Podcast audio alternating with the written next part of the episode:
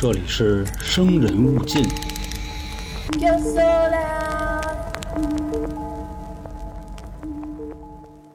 在清代的康熙年间，有这么一个人叫曾虚舟，他自称自己是四川的荣昌县人，平时呢混迹于江浙和湖广这几个地方。这个人啊，平时看起来呢疯疯癫癫的，总喜欢装疯卖傻，并且还胡言乱语，啊，你就感觉呢好像从哪个精神病院里放出来的一样。但是呢，有这么一句话说了：“天才在左，疯子在右。”这个人啊，你别看每天总会传播一些奇谈怪论，但是他每次都会说得很准。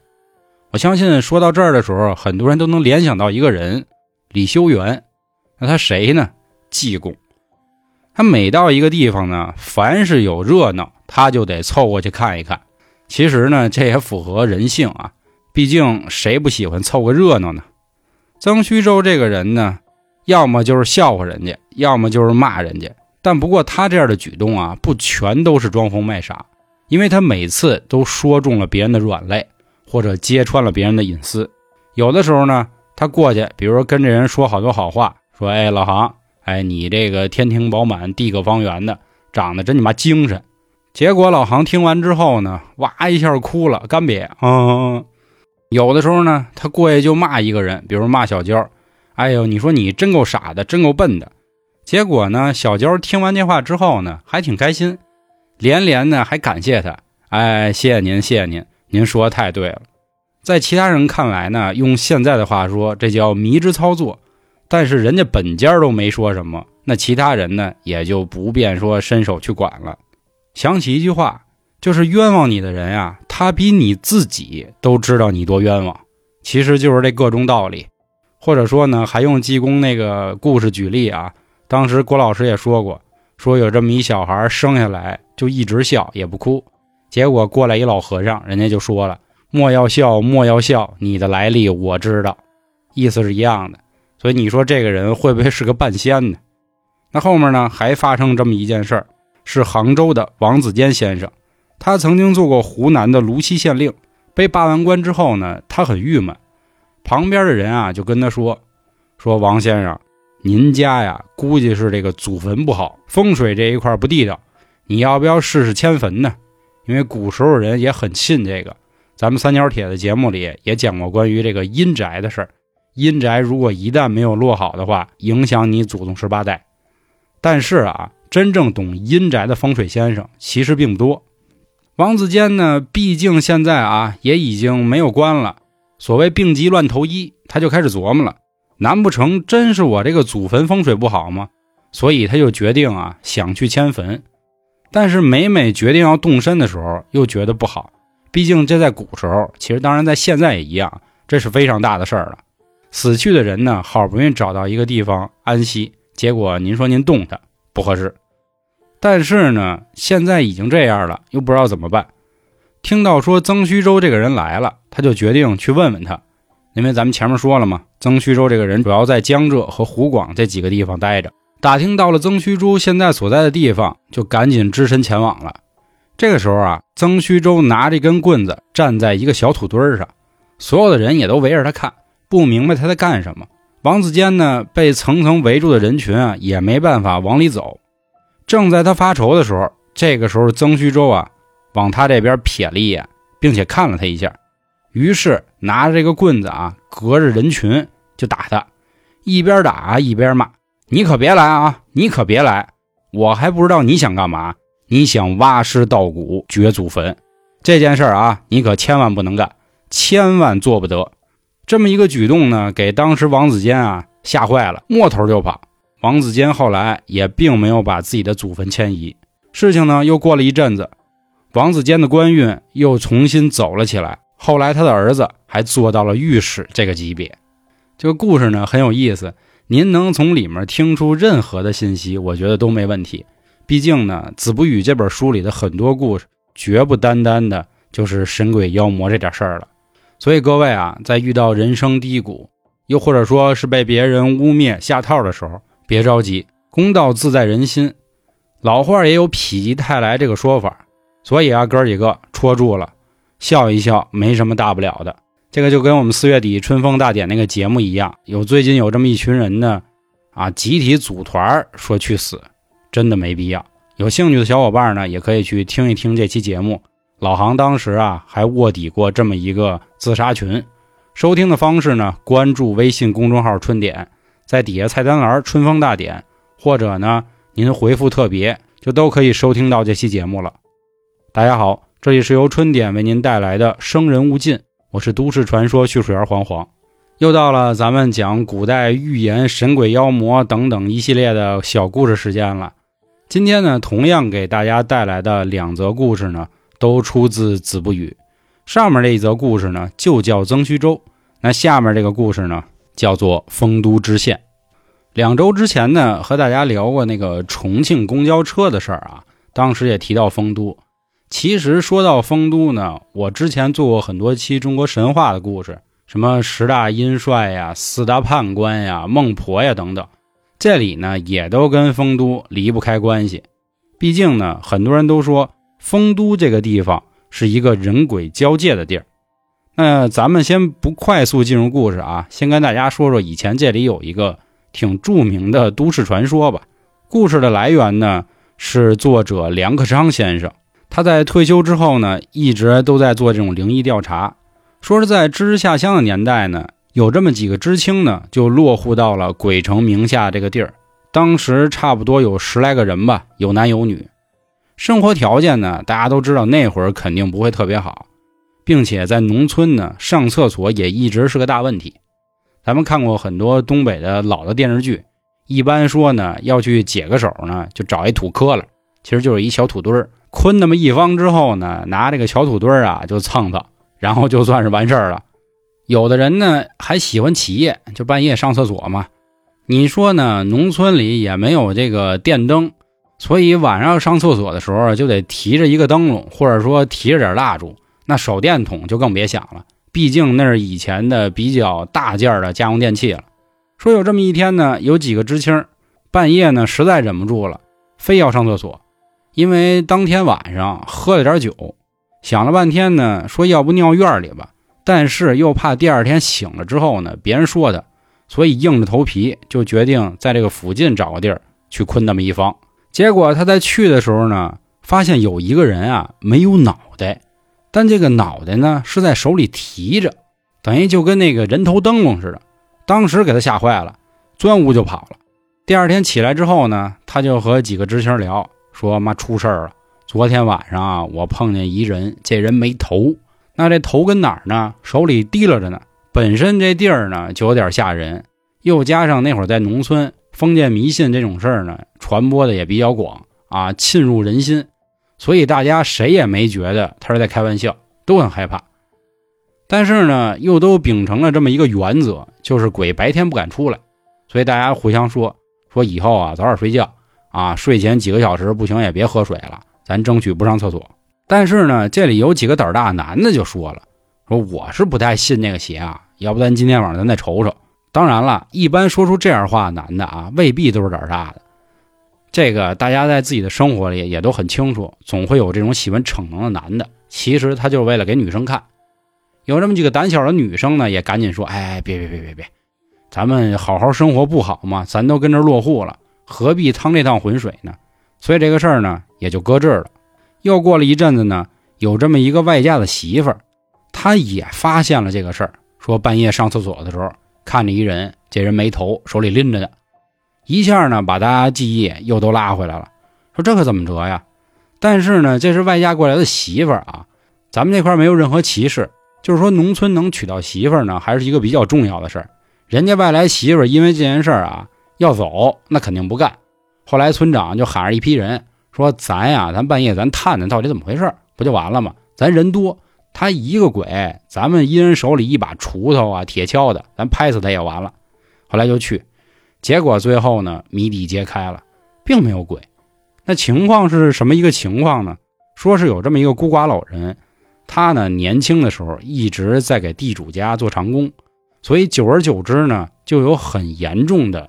驼背，又加上呢个子本来就不高，所以半夜在走路的时候呢，从后面看这个人没有头，转过来呢，又因为驼背的厉害，所以他这个头呢，基本上在胸的附近。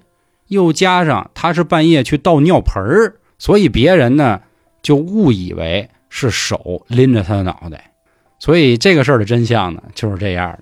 所以说呢，封建迷信这个事儿呢还是挺可怕的。上次我讲那个重庆公交车的事儿，有小伙伴也说了，封建迷信这种事儿啊，一旦被坏人啊攥到了手里，那可就不得了了。这个大家都明白，就有的租着是吧，比较邪。这种节目呢，也有很多人喊我做，确实也做不了啊，平台管的比较严。想听的啊，我试了几期国外的，还是在咱们微信公众号里，就春风大典那个节目。行，那咱们下面就来把子不语的这一则丰都知县这个故事讲给大家。说在县里呢，有这么一口井，附近的老百姓呢都会烧一些纸钱呀物品投入井中。但是每年光花在这上面的钱，大概就三千两银子了，啊，这块还是我之前直播的时候给跟各位说过，这个烧纸钱啊这些东西，这不是说您随便捡点报纸什么就给烧了，非常之考究。以后咱们有机会呢，或者今年的中元节，咱再给大家好好说说。那做这个事儿的目的是什么呢？说是给阴司纳钱粮。但凡啊，比如说今儿忘了，或者说少烧了一点，那这个县里就会流行瘟疫。后来到了清朝初年，有这么一个人叫刘刚，他出任了丰都知县。听到这件事之后呢，他很不爽，立马下令禁止。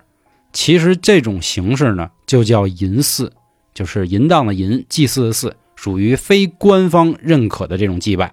可是这样的习惯啊，已经坚持好久了。说来了个知县就不让干了，那老百姓肯定慌了。那瘟疫、那洪灾、旱灾，我们还怎么活呀？所以就跟老爷说说，老爷咱可不能这么搞。刘刚呢就一直跟大家说啊说这是封建迷信，大家不要信这种东西。自己也非常的坚定。百姓呢选出个代表，后来就跟他谈了，说您啊要非要这样呢也不是不行，但是得麻烦您呢跟底下的这个神鬼妖魔啊这个鬼老爷您得说清楚。那要不我们以后倒霉了，那您怎么办是吧？您到时候拍拍屁股走了，我们还得跟这儿活呀。刘刚就问了：“那这个鬼神现在在什么地儿呢？”远在天边，近在眼前。这口井您看见没有？您顺着下去，他就住这里呢。刘刚说：“那没问题，我这个呢也是为了给百姓造福利，哪怕我下去就算死了，也不枉此行。我必须得亲自下去看一眼。”立马就让差役拿来长绳给自己腰捆着，等于给他放下去。万一有什么事儿呢？这么一蹬那绳还能给他蹬回来。有的老百姓呢，觉得刘刚应该是个好知县，就赶紧跟他说：“说老爷，说要不您还是琢磨琢磨吧，咱们不就花点钱吗？没事您说您要真去了呀，我们心里也不落忍。”这个时候呢，他有一个木客叫李绅，也是一位豪杰之士，就对刘刚说了：“说老爷，我呢跟你一块儿下去，咱看看怎么回事。”刘刚呢一开始不同意，但是李绅呢非常坚持，所以他们两个就一起下去了。想想呢，有个伴也好。入井大概差不多有五丈深的地方之后呢，突然就变得明亮了，又想起《桃花源记》了，“初入峡而同人”是吧？并且到了底下之后呢，发现下面也有什么城墙啊、小屋子呀、宫殿呀等等，就和上面这个阳间是一模一样的。但只不过这儿的人呢都非常的小，并且所谓这底下的太阳照在他们身上也都没有影子。这帮人呢，不仅个儿小，走起路来感觉还是腾空的，就是离地面还有那么点距离。这帮小人呢，看到刘刚和他的木客李绅来了之后，纷纷就跪拜，就说：“哟，说您不是阳间的官老爷吗？跑这儿干嘛来了？”刘刚说：“我是为了请求咱们阴氏可以免去老百姓纳贡钱粮来的。”鬼听了之后呢，也都竖起大拇哥，说：“您可真是个好官，但是呢，我们管不了。”您得去找包阎罗。刘刚问了：“包公跟哪儿呢？”这块啊，关于十殿阎罗的事儿，到时候我也会跟大家讲讲。阎罗不是只有一个。走了一会儿，他们就到了一个富丽堂皇的宫殿。宫殿上呢，坐着一个差不多七十多岁、容貌端庄尊严的、头戴一个礼冠的人。旁边的小鬼呢，也都喊起来了：“丰都县令到！”包阎罗呢，立马就走下台迎接了刘刚。上去呢，又是行礼，又是让座，说这个阴阳两地道路阻隔，这个刘公来此事有何贵干呢？刘刚也赶紧啊，双手抱拳，就和包公说了，说这个丰都县这几年呀，水灾、旱灾、瘟疫连绵不断，老百姓呢已经苦不堪言了，哪有什么钱？而且每年呢还要给朝廷交税，我们实在也没有精力给您这边纳税了。我今天来的目的呢，就是冒死为民请命。包公就说了，说这个世界上啊，总会有一些坏和尚或者恶道士，他们打着我们这种神鬼的名号呢，诱骗老百姓布施啊、斋祭。你们这都算钱少的，有的呢甚至倾家荡产。只是因为我们阴间的人呢，不方便去阳间揭露这样的事实，才导致百姓受到了这样的灾祸。既然您今天来了，您一定是一个非常好的官儿。这话还没说完呢，这个时候天道一降红光，这个包公呢就说啊，伏魔大帝来了，说明公啊，您先呢去幕后待一会儿，我呢先办点事儿。刘刚呢就退到了后堂等候。不一会儿，伏魔大帝谁呢？关老爷。身穿绿袍就下来了，跟包公行完礼之后呢，聊了几句。后来关公就问了，说：“包兄，我怎么好像闻着点人的味道呢？这是怎么回事？”包公就把刚才的事儿说了一遍。关老爷就说呀：“说听你这么一说，看来是来了一位贤明的县令，说让我也见见。”包公呢就把刘刚和他的这个木客李申一起叫出来了。包公请他们俩入座之后啊，态度也很温和，聊了聊阳间的事儿，但是一直就没有谈关于阴间的问题，可能聊的有点太久了。这个李绅啊，咱前面说了是一个豪杰之士，当然这是一个好的说法，难听的说法呢就是一介武夫。他有点着急了，突然就问说：“请问玄德公刘备今天在什么地儿呢？”关老爷听完之后呢，没回答，神色已经看出很不高兴了。立马呢辞别了各位就走了。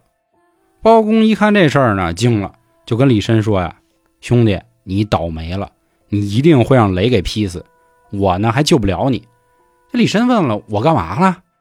说：“你刚才怎么可以用这样的语气提这样的问题呢？又怎么能在一个臣子面前直呼他帝君的名字呢？你这绝对大不敬啊！”刘刚呢这个时候就赶紧为他的木客求情，就说：“啊，包公，你得救救他。”包公说：“事已至此，他死是肯定的了。但是呢，咱们就别让他雷击了，因为雷击之后呢，他连灰都不剩。这样啊，咱先让他赶紧死。”说完之后呢，从匣子里就取出一块方印，盖在了李绅的后背上。刘刚和李绅向包公行礼之后呢，就从井里出去了，走到丰都城的南门。李丰这个时候嘎嘣一下中风就过去了。过了几天之后呢，抬着他的棺材准备下葬的时候，这天上开始夸夸下雷，把他的棺材也劈坏了，把他的衣服也劈坏了。但正因为盖了那方印，所以他这个身子算是保住了。这个关于丰都知县的故事啊，就有这么一个事儿。不过听到这儿啊，我相信各位好像也发现了点什么问题。什么问题呢？就是最后好像并没有铲这事儿，是吧？但不过底下的包公呢，也算是跟他说清楚了，什么呢？就是所谓的这个给阴间纳钱财的事儿啊，我们根本就没提，是那些坏和尚说的。这个呢，也从侧面告诉了大家，封建迷信一旦落到了坏人的手里，那真是不敢想。另外呢，还有一事儿就是告诉大家啊，就是大人说话，小孩少插嘴。喜欢看《教父》的朋友想没想起来，在《教父一》里头，他们和索拉索会面的时候，关于说到了毒品交易的问题。这个时候，桑尼没忍住。问了一句，后来老教父啊不干了。散会之后跟他说：“别让外人知道你正在想什么啊。”这话其实也挺高明的，那意思谈判的时候啊都憋着点看谁先绷不住，谁就算输了。其实这样的寓言故事呢，每个人都能读出来自己的一些理解。这块呢也就不跟大家做过多的分析了。各位有什么想法呢？也可以放在评论区。另外啊，还是我说的那个春风大典。关于里面的一些尺度比较大的节目，也欢迎各位可以尝一尝。这瓜肯定保熟，放心，都大棚的瓜。方式呢？关注微信公众号“春点”，在底部的菜单栏找到“春风大典”，或者是回复“特别”两字，都可以收听。我是都市传说叙述员黄黄，感谢今天各位的收听，太酷了。